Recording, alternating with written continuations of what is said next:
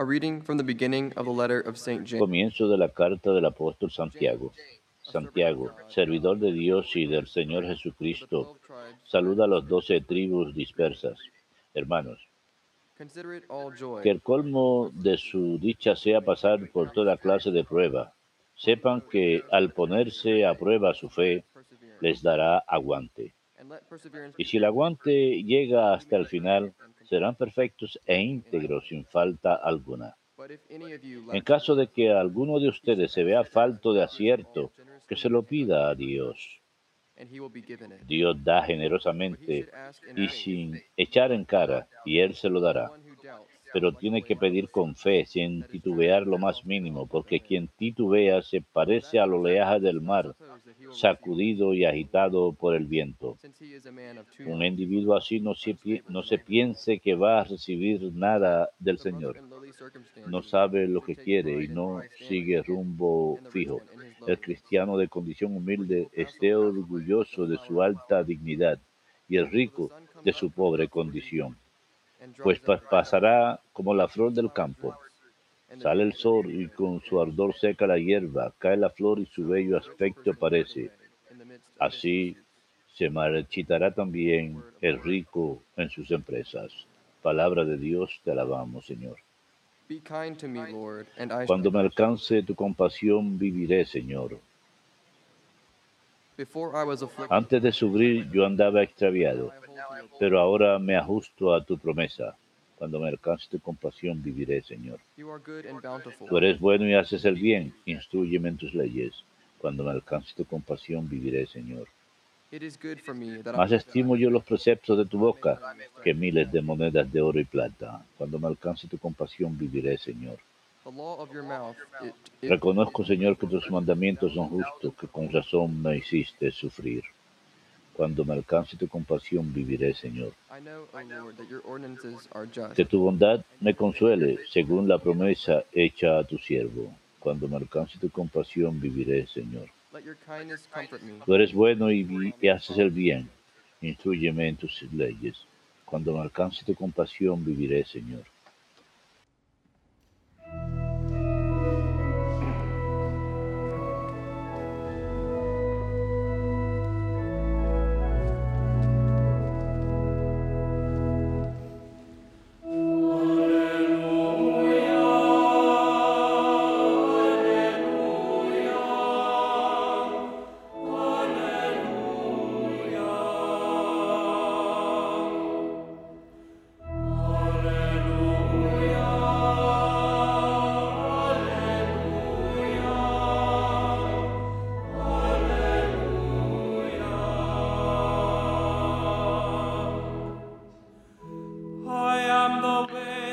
Yo soy el camino, la verdad y la vida. Nadie va al Padre si no es por mí, dice el Señor.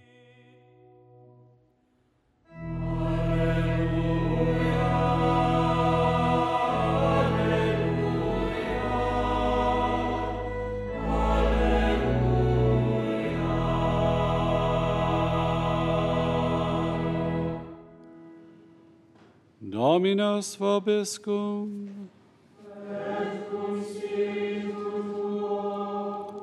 Lectio Sancti.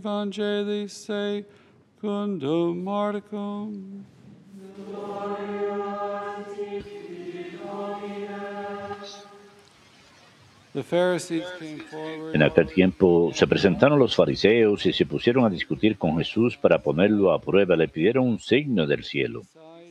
Jesús dio un profundo suspiro y dijo, ¿por qué esta generación reclama un signo? Les aseguro que no se le dará un signo a esta generación. Los dejó, se embarcó de nuevo y fue a la otra orilla.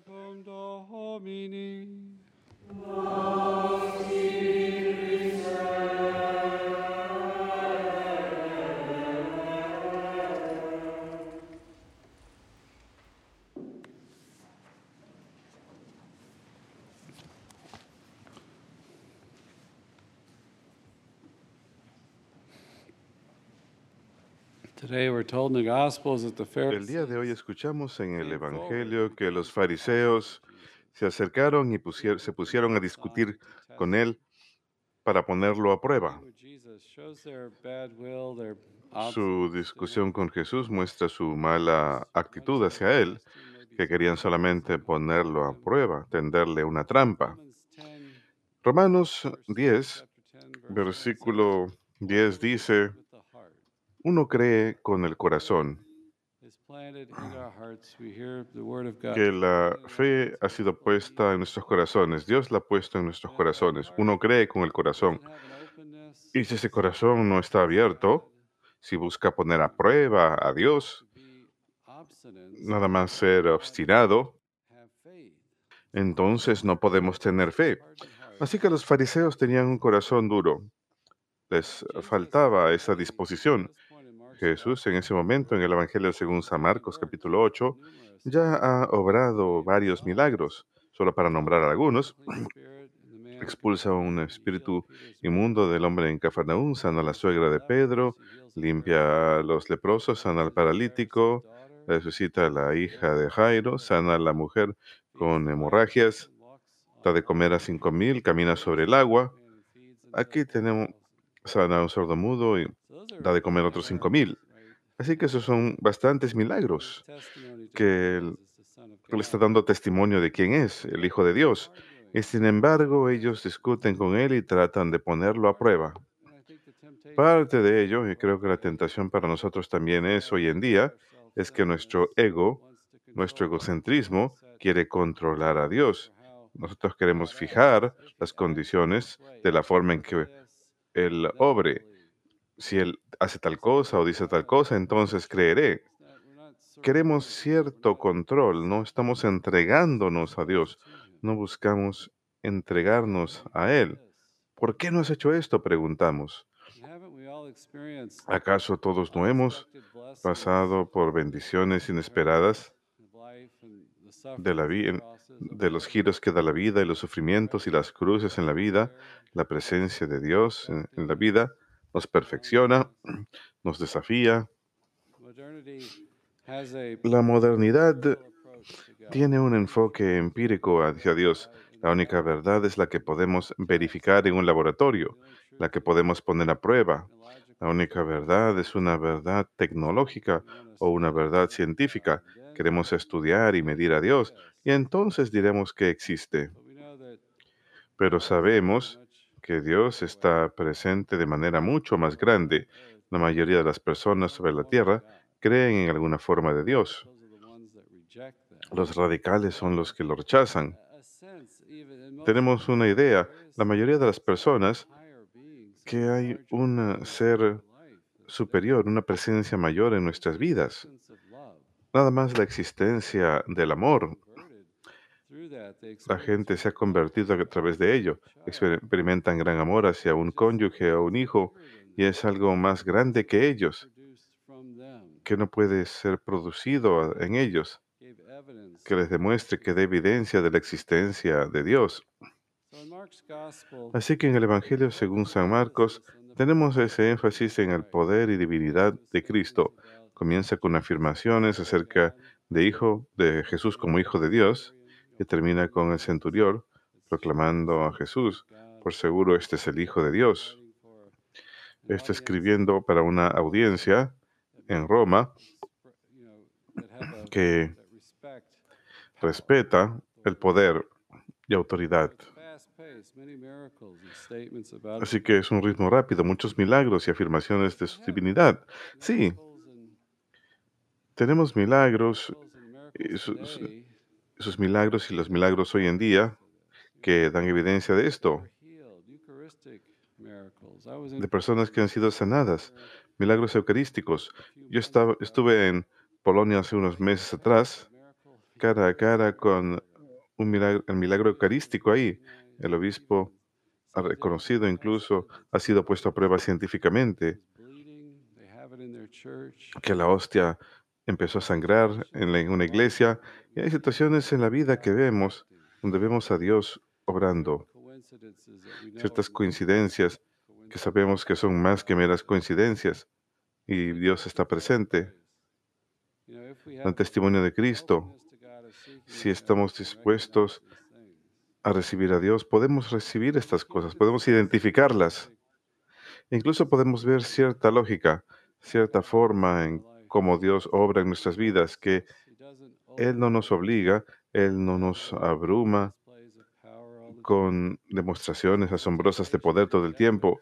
Esa fue una tentación en el desierto de que Cristo convirtiera los, las piedras en panes o que se lanzara desde la cima del templo. Que si uno hace milagros portentosos, uno puede asombrar a las muchedumbres y adquirir discípulos, tener poder terrenal, no tener que sufrir la cruz. Pero Cristo rechaza todo esto porque Él quiere mantener nuestra libertad.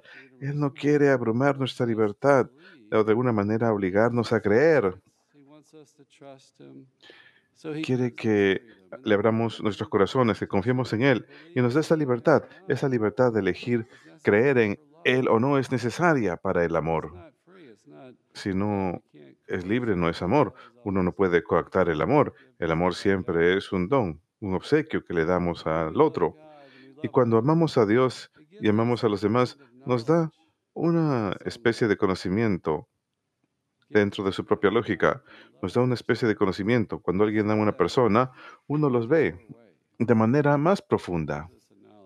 Nos da conocimiento y esa fe sin verdad no salva. El amor nos ayuda a reconocer la verdad de nuestra fe, la verdad de Dios, su existencia, su amor por nosotros. Santiago, en la primera lectura de hoy, nos dice que pidamos sabiduría, que pidamos la sabiduría para conocer el propósito y el plan de Dios. Él nos advierte de que no dudemos, que no tengamos esa actitud de poner a prueba a Dios, sino que confiemos en Él, que pidamos esa sabiduría para poder ver el propósito y plan de Dios para nuestra vida, para que podamos ver y aceptar ese plan y para que muera ese egocentrismo o se reduzca y podamos permitir que entre Dios. Estaba leyendo la hermosa historia de Brandon Vaught, quien trabaja con el obispo Barent, y gran parte de su conversión fue el haber trabajado con los pobres y los desamparados. Creo que estaba en la universidad en aquel entonces. y Él cuenta que él solía pasar tiempo con ellos y él dice, estas personas realmente son pobres en espíritu, no tienen muchas posesiones, las grandes cosas del mundo, y le mostraban cómo ser humilde. Esos deseos impulsados por el ego, deseos de control, que hay que dejar que eso muera un poco para permitir que Dios entre a nuestras vidas. Y Santiago el día de hoy nos habla de tribulaciones, que debemos considerarlo todo eso alegría cuando sufrimos tribulaciones. Esto nos da la oportunidad de poner a prueba nuestra fe, lo cual nos da perseverancia. Debemos tener paciencia en las tribulaciones, paciencia para perseverar. Y no hay paciencia sin amor, de manera que el amor crezca dentro de nosotros en esas tribulaciones, causando que nos entreguemos al Señor en confianza. Probablemente todos han pasado tribulaciones en la vida y eso nos enfoca en Dios. Las cruces pueden echarnos por tierra de- a veces. Otros han dicho esto y yo mismo me he dado cuenta. Es como que uno dice, "Oh, muy bien Dios, ya captaste mi atención, te estoy escuchando, no tengo la solución, no veo el- la forma de salir, estoy escuchando, necesito algo mejor, necesito una salida. Y súbitamente podemos empezar a buscar su voluntad, podemos empezar a entregarnos, podemos empezar a entregarnos a Él. El catecismo tiene una hermosa frase en la sección acerca de la fe, que la fe, primero que nada, es adherencia personal a Dios, que confiamos en Él. Hemos llegado al final de nuestros propios recursos, al final de nuestros propios recursos y le damos la oportunidad a Dios Y la fe sin verdad no puede salvar. Necesitamos reconocer que hay una verdad, que Jesús es divino. Él sufrió y murió por nosotros. Él entregó su vida por nosotros para que seamos salvados. Yo no me puedo salvar a mí mismo. Hay que reconocer esa verdad de nuestra necesidad de Él y quién es Él, y que Él tiene esa facultad como Dios de verdaderamente salvarnos. Esa puede ser una prueba de nuestra fe también. Perdemos esa esperanza de que Dios realmente tiene un camino para nosotros. Pensamos que estamos más allá de la esperanza, estamos desesperados, que nuestros pecados son demasiado graves, demasiado terribles para ser perdonados. Pero la fe nos llama a creer que Dios ama a los pecadores. Él es misericordioso hacia nosotros. Si nos arrepentimos y creemos en Él, Él ha de perdonarnos si nos arrepentimos y pedimos esa misericordia. Santiago también nos advierte el día de hoy que los ricos han de desvanecerse y sus planes también han de desvanecerse. Él dice exactamente que el hermano de condición humilde es orgulloso de su alta dignidad y el rico de su humilde condición, pues se acabará como las flores del campo. Si somos malos, si vivimos una vida impulsada por el ego, eso no dura. Y que esa vida impulsada por el ego se opone a la fe. La fe nos fortalece cuando acudimos a Dios.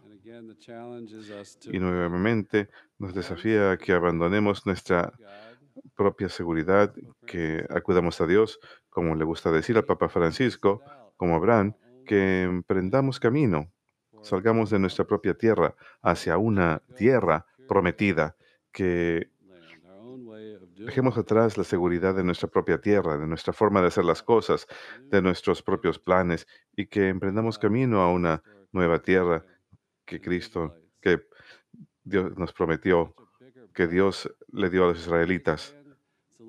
Cuando vamos a su tierra, su tierra prometida, es una tierra que fluye con leche y miel.